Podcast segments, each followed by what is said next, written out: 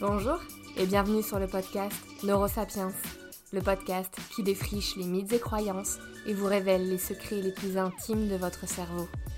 Découvrez l'outil le plus précieux de l'homme, celui qui nous a permis, à nous, Homo sapiens, de construire notre histoire.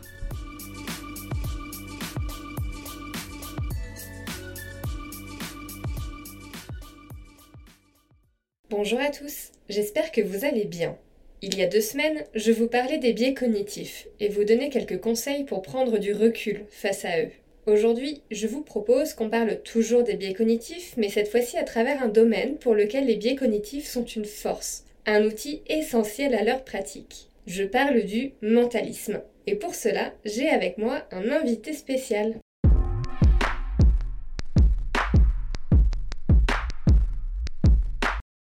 Bonjour Charlie. Salut Anaïs. Merci beaucoup hein, de participer à cet épisode de Neurosapiens. Je suis hyper contente que tu sois là avec moi aujourd'hui. Bah, merci à toi de m'avoir invité et salut à tous. C'est un plaisir en tout cas de participer à cet épisode. Alors moi j'ai découvert Charlie euh, sur, euh, sur Instagram en novembre dernier. Je crois que j'ai dû passer au moins deux heures sur ton, sur ton profil Instagram à regarder en boucle les vidéos. Et, euh, et je mourais d'envie en fait de connaître tes techniques, tes trucs et astuces en fait de mentaliste.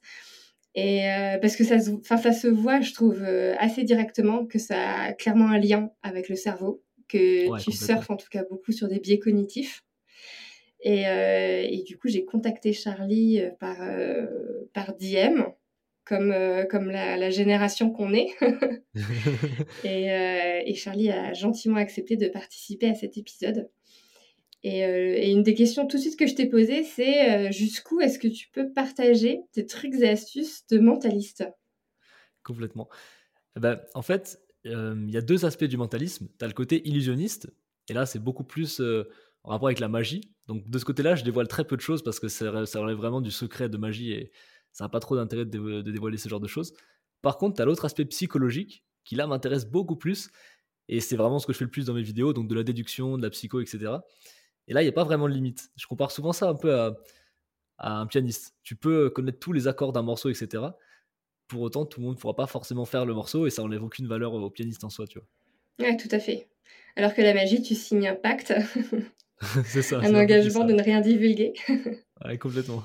Euh, est-ce que déjà tu peux commencer par te présenter? Je ne sais pas si tous les gens qui écoutent Neurosapiens te connaissent.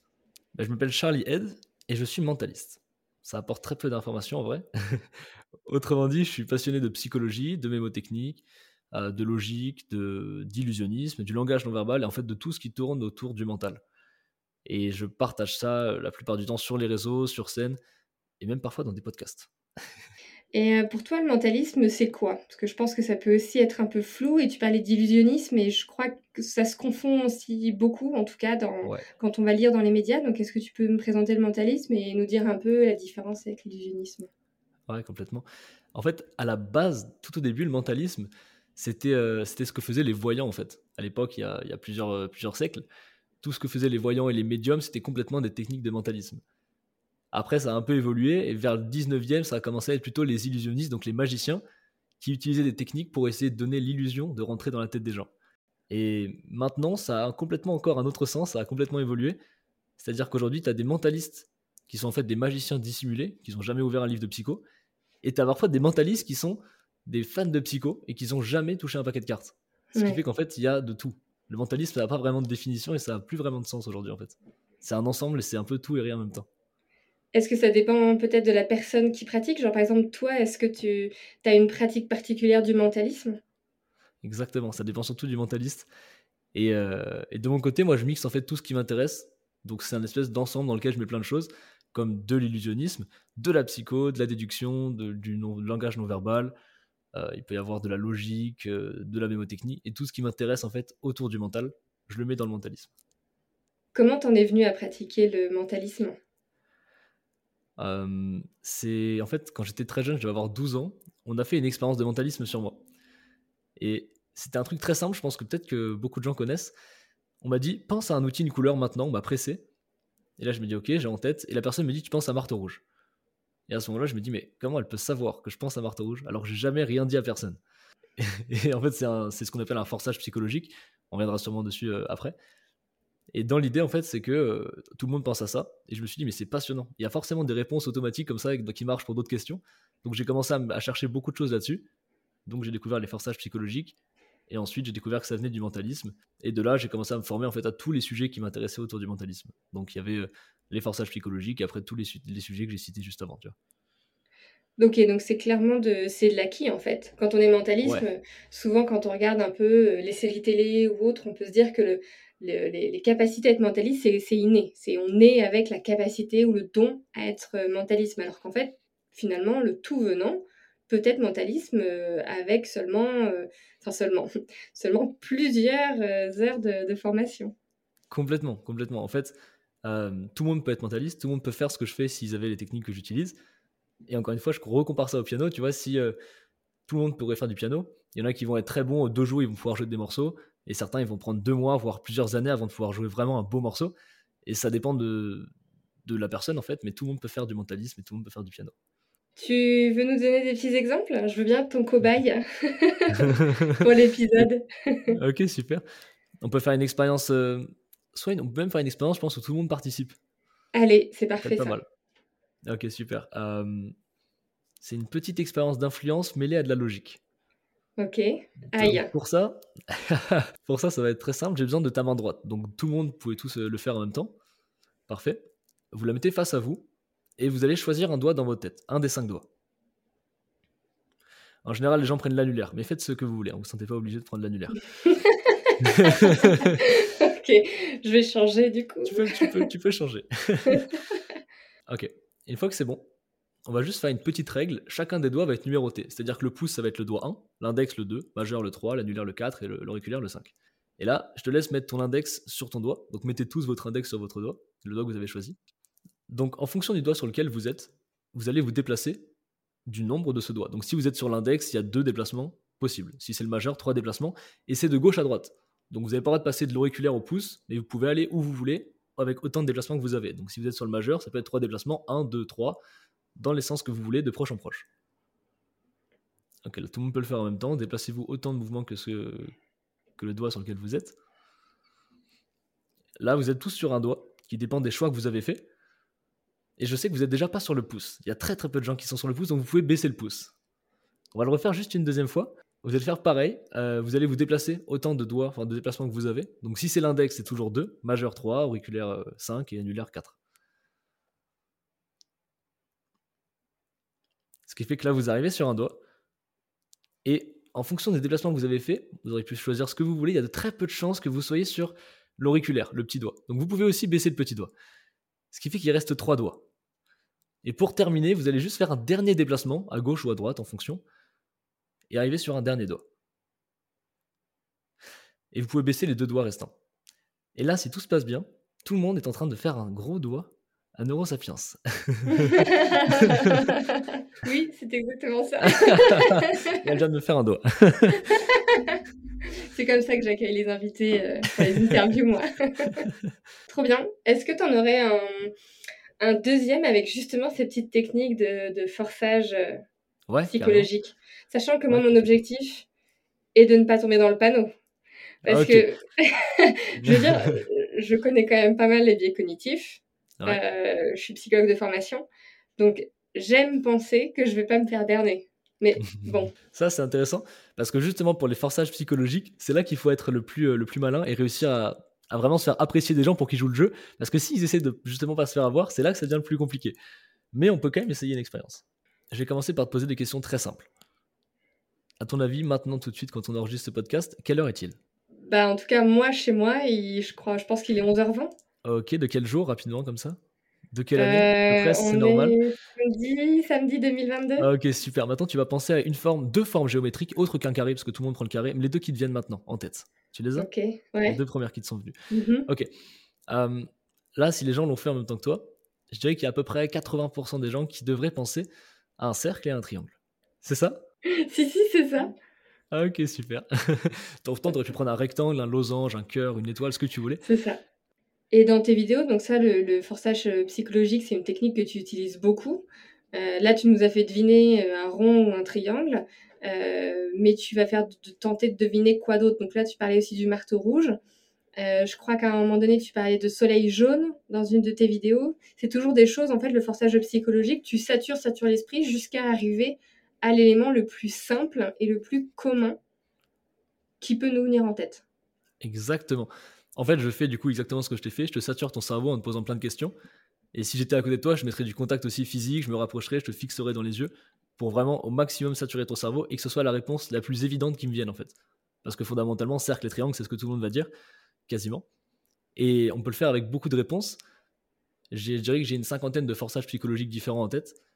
Ce qui fait que je peux le faire avec beaucoup de choses. Ça peut être une œuvre d'art, ça peut être un pays, ça peut être une ville, ça peut être un animal sauvage.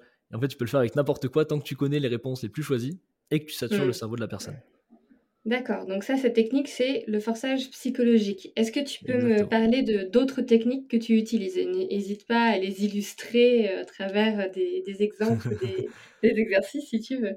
Les techniques que j'utilise beaucoup, je dirais qu'il y a à peu près cinq méthodes qui reviennent le plus. Euh, il y a la suggestion, ou plutôt l'anti-suggestion que je fais quand je cherche à, on va dire, influencer les gens. C'est quelque chose de très simple. Si je te demande, par exemple, de penser à une forme géométrique, je t'aurais dit, euh, tu peux prendre ce que tu veux comme le carré, et je le cite comme exemple. Ce qui fait qu'à partir du moment où ton cerveau l'élimine en fait des possibilités. Et ça, je m'en sers beaucoup quand j'essaie de forcer par exemple un pays. Je vais demander à la personne de penser à ce qu'elle veut comme pays, comme la France, l'Espagne, le Portugal, et je vais éliminer du coup ces pays en les citant. Donc c'est une sorte de suggestion inversée en fait, et le fait de les citer, ça devient trop évident mmh. pour la personne, et donc elle le fera pas. Ça, c'est une technique intéressante quand tu fais de l'influence. Après, on a aussi des techniques, ça va être euh, beaucoup autour de la mémoire, donc ça va plus être des techniques de ce que je vais faire sur moi-même. Et donc avant de voir la personne, je vais mémoriser un maximum d'informations, que ce soit euh, peut-être les, par exemple les top 50 des prénoms des années 1980 pour trouver peut-être le prénom des parents des gens, et tout ce qui peut se lier à la mémoire pour bluffer les gens comme des décimales de pi, comme euh, des dates de naissance de célébrités, etc. Et tu as des moyens mnémotechniques pour, euh, pour retenir, comme les palais ou ce genre de choses? Exactement. Je suis un grand fan du, palais mental, donc j'ai déjà le mental un peu pour tout. Et, et l'idée, c'est que tu crées du coup plein d'associations d'images, puisque le cerveau fonctionne par association, et puis tu essayes de retenir un maximum de choses avec les palémentaux où tu vas stocker plein d'informations, comme par exemple les dates de naissance de célébrités. J'ai à peu près 2000 célébrités en tête avec leur date de naissance. Et en fait, ça c'est assez simple à retenir. Il suffit de créer un palémental pour chaque mois de l'année, par exemple. Et donc tu découpes le mois en quatre parties. Et dans ces quatre parties, tu vas stocker les dates de naissance de toutes les personnalités qui sont nées dans cette partie-là. Tu vois. C'est vrai que les palais, c'est une, technique euh, de mémorisation. Je pense que c'est une des plus connues, d'ailleurs. Et, euh, et, euh, les personnes qui en font leur, leur job, d'avoir une énorme mémoire euh, assez incroyable, c'est vrai que leurs performances sont dingues, elles utilisent, il me semble, majoritairement le, les palais pour, dans leurs trucs et astuces. Ouais, complètement. Ils sont souvent sur des palais mentaux et des tables de rappel. La table de rappel, pour faire très simple, c'est on associe des chiffres à des images. Et du coup, quand tu associes ça, tu peux retenir plein de chiffres hyper rapidement en fait. On pense souvent que la technique des, palais, euh, c'est vrai qu'on le voit souvent quand les gens performent, donc euh, comme toi en tant que mentaliste ou, euh, quand ils veulent montrer des, énormes capacités en mémoire. Mais en fait, c'est vraiment une technique que qu'on peut utiliser au quotidien, par exemple pour retenir un numéro de téléphone ou en effet, comme tu dis, pi. pi, je crois qu'on l'apprend au collège, donc s'il y a des collégiens qui, nous écoutent, vous pouvez très bien utiliser cette méthode des palais pour retenir pi. Donc ça, c'est vraiment une méthode en tout cas que, tout le monde peut utiliser. Qu'est-ce que tu utilises d'autre comme technique? Après, je suis aussi beaucoup sur des, euh, des probabilités. Donc on va avoir euh, tout ce qui va être les probabilités, comme je t'ai dit tout à l'heure, des prénoms, ou alors même des, quand je demande aux gens de penser à un dessin, en réalité, il y a une cinquantaine de dessins qui reviennent beaucoup. Et quand tu les as en tête, tu sais que le plus probable de ces dessins, ça soit par exemple un soleil, une maison, une fleur, etc. Et à partir de là, du coup, ça t'aide fortement dans ta déduction, puisque tu passes d'une infinité de possibilités à une cinquantaine, bon en réalité 300 si on veut être rigoureux et essayer de ne jamais rater. Mais les probabilités, c'est quand même hyper important aussi en mentalisme. Et après, bien sûr, on a aussi le langage non verbal. Ça, c'est peut-être la chose qui me passionne le plus en mentalisme. Et donc, c'est observer euh, ce que le corps humain renvoie en fait comme image. Donc que ce soit en mouvement euh, un peu large, mais aussi en micro-mouvement, micro-expression du visage Ouais, bah je fais rentrer le non-verbal et le paraverbal, du coup, dans, dans, la même chose, en fait. Et effectivement, micro-expression, c'est technique à, c'est quand même assez très subtil à, relever, mais quand on y fait vraiment attention, on peut en relever certaines. C'est certain qu'on passe à côté de, centaines de micro-expressions par jour, mais quand tu fais vraiment attention et que c'est vraiment sur un laps de temps de 10 secondes, c'est faisable vraiment de le relever et d'avoir du coup des informations sur ça. Tu vois. Il y a une technique aussi euh, dont j'ai rapidement lu, ça s'appelle le Cumberlandisme, c'est ça? C'est ça, le Cuberlandisme pour euh, prononcer plus facilement. c'est un nom un peu barbare, Mais c'est une technique assez simple en réalité, c'est juste s'attarder sur la détection des micro-mouvements musculaires. Donc en fait, on va prendre des points du corps au niveau par exemple des épaules, des poignets. Il y a même des mentalistes un peu bizarres qui prennent au niveau de la gorge par exemple. Et le but, c'est d'essayer d'observer les réactions littéralement que le corps a, mais qu'on ne pourrait pas observer à l'œil nu. Donc ça va être euh, bah, quelque chose que vous pouvez tous tester. Vous attrapez votre poignet et vous bougez votre main.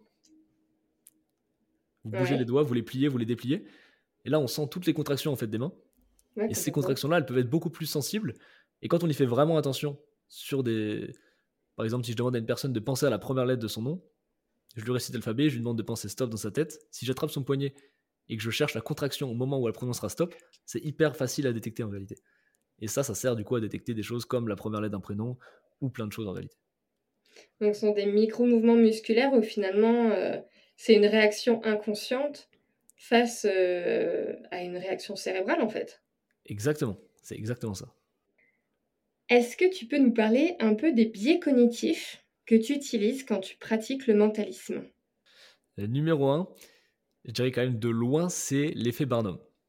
On est très clairement sur euh, l'effet le plus utilisé en mentalisme.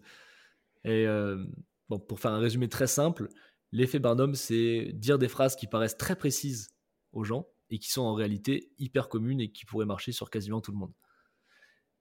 Et ça, on l'utilise quand on fait du cold reading, donc littéralement de la lecture à froid, c'est-à-dire qu'on cherche à déduire un maximum de choses sur la personne en l'observant et en lui, en lui parlant. Et l'effet Barnum, c'est littéralement le biais le plus intéressant là-dedans parce que quand tu parles à quelqu'un et que tu vas lui dire des phrases toutes faites comme euh, T'es quelqu'un d'assez sociable mais qui a besoin de temps pour toi aussi, c'est une phrase qui marche pour tout le monde en fait. Et les gens semblent euh, hyper euh, impactés par ça parce qu'ils se disent Waouh, il a réussi à déduire ça de moi. Et en général, ils te donnent d'autres infos. C'est vrai que j'ai aussi, j'ai aussi très peu de bons amis, je dois en avoir deux, trois. Et donc là, tu peux développer sur ça. Et le fait d'utiliser l'effet Barnum, ça donne encore plus d'informations. Et ça te permet de faire du coup du cold reading, qui est aussi une autre technique qu'on utilise en mentalisme.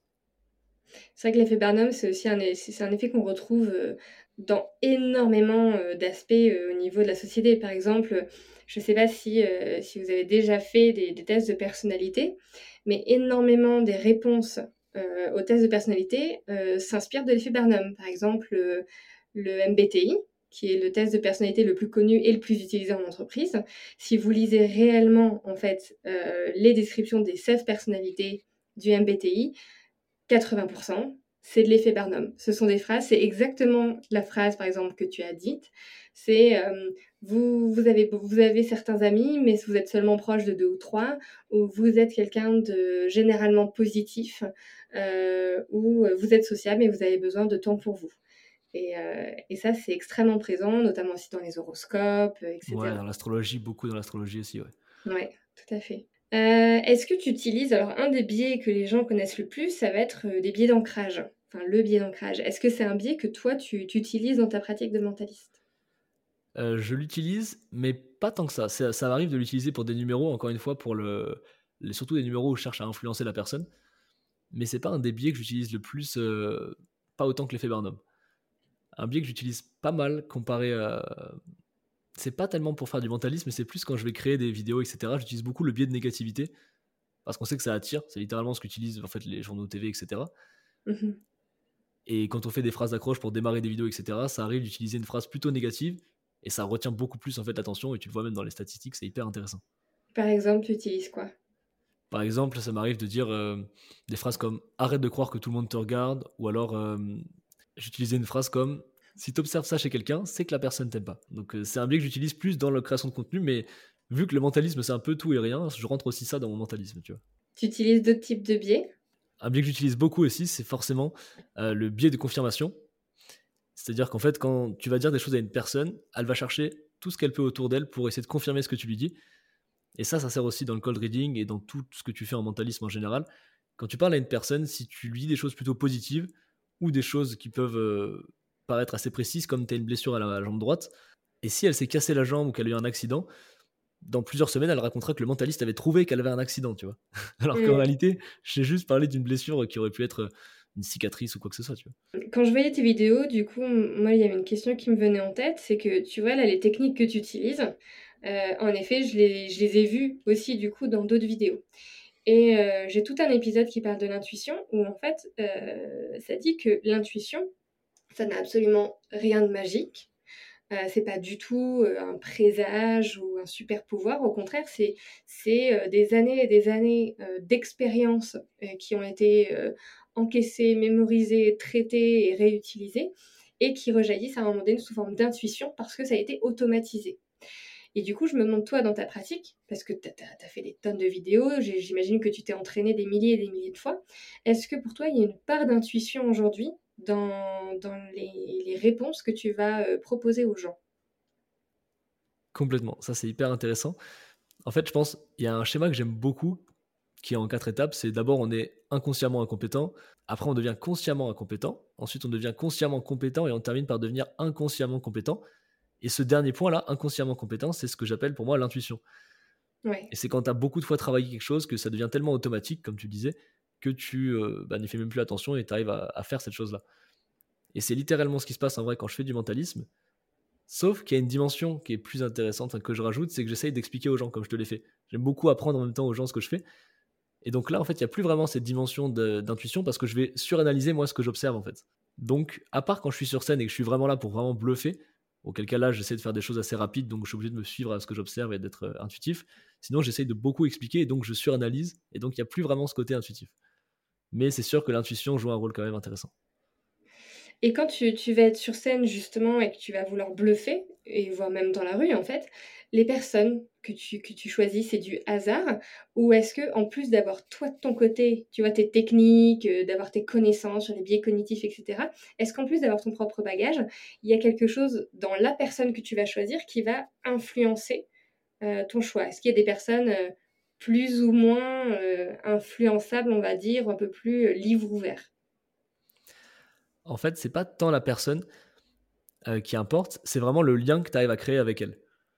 Donc le but, c'est que moi, quand je prends une personne, qui que ce soit, j'essaie de vraiment être le plus sympathique en étant sincère avec elle, et que du coup, elle apprécie passer du temps avec moi, parce qu'à ce moment-là, c'est là qu'elle euh, va être le plus open et le plus ouverte pour essayer les expériences et se donner à fond.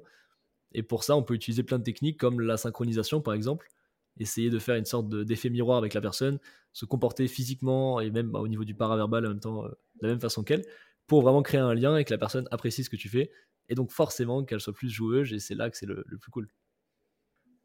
Et toutes tes techniques, euh, là, de, connaître les biais cognitifs, euh, les suggestions, mémoire, etc., en plus de, du coup t'accompagner dans ton métier de, mentaliste, est-ce que c'est quelque chose qui au quotidien, dans ta vie de tous les jours de Charlie, est-ce que ça t'aide? Est-ce que tu, tu utilises ces techniques parfois? J'utilise beaucoup en vrai de techniques de mentalisme au niveau de la mémoire, par exemple, pour retenir que ce soit des numéros de téléphone à la volée ou même des listes de courses, c'est toujours pratique d'essayer de retenir ce genre de choses. Et puis après, il y a des biais cognitifs qui sont hyper intéressants. Euh, comme par exemple, un biais que j'utilise souvent, c'est le biais des coûts irrécupérables. Pour faire très simple, c'est quand on a fait un achat irrécupérable, c'est-à-dire qu'une fois qu'on a dépensé l'argent et qu'on peut même plus le récupérer, on a tendance à quand même être influencé par ça. Et ça, c'est quelque chose qui nous arrive dans la vie de tous les jours. Si on prend un billet, par exemple, un billet d'avion pour aller je sais pas où, et que on se rend compte que finalement on va y aller, ça sera pas si intéressant que ça parce qu'il va peut-être faire moche ou parce qu'aucun de nos amis y vont, etc. On aura tendance quand même à vouloir y aller parce qu'on a payé le billet et qu'on pourra pas être remboursé, alors qu'on pourrait faire quelque chose de plus intéressant en restant là où on est, puisque dans tous les cas l'argent est dépensé. Du coup, vous voyez, les biais cognitifs, ça me sert dans la vie de tous les jours pour essayer de bah, d'améliorer euh, mon quotidien, et, etc. Donc je me sers de ces techniques euh, au quotidien.